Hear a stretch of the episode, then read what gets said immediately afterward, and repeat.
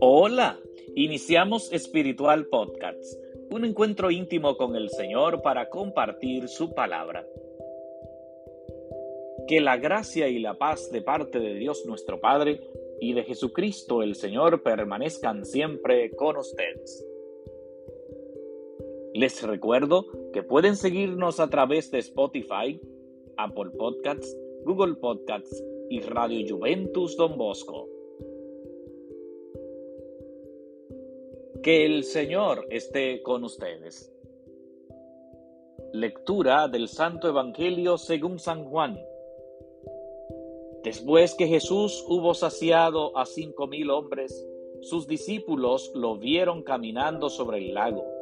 Al día siguiente, la gente que se había quedado al otro lado del lago notó que allí no había habido más que una lancha y que Jesús no había embarcado con sus discípulos, sino que sus discípulos se habían marchado solos.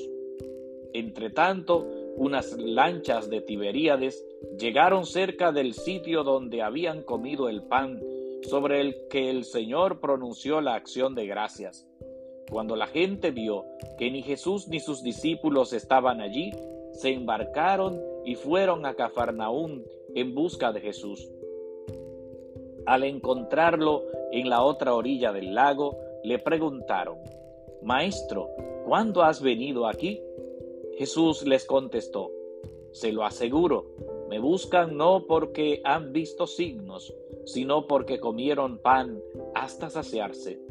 Trabajen no por el alimento que perece, sino por el alimento que perdura para la vida eterna, el que les dará el Hijo del Hombre, pues a éste lo ha sellado el Padre Dios. Ellos le preguntaron, ¿y qué obras tenemos que hacer para trabajar en lo que Dios quiere? Respondió Jesús, la obra que Dios quiere es esta, que crean en el que Él ha enviado. Palabra del Señor. Gloria a ti, Señor Jesús. Estimados amigos, de Espiritual Podcast. Estamos ya en el lunes de la tercera semana del tiempo de Pascua de Resurrección. Debemos continuar felicitándonos porque Cristo ha resucitado, porque nosotros podemos proclamar ante el mundo que el Señor Jesús es la resurrección y la vida, y que todo el que está vivo y cree en Él alcanzará la vida eterna. Este texto que hoy escuchamos está a continuación de la multiplicación de los panes en el Evangelio de San Juan capítulo 6.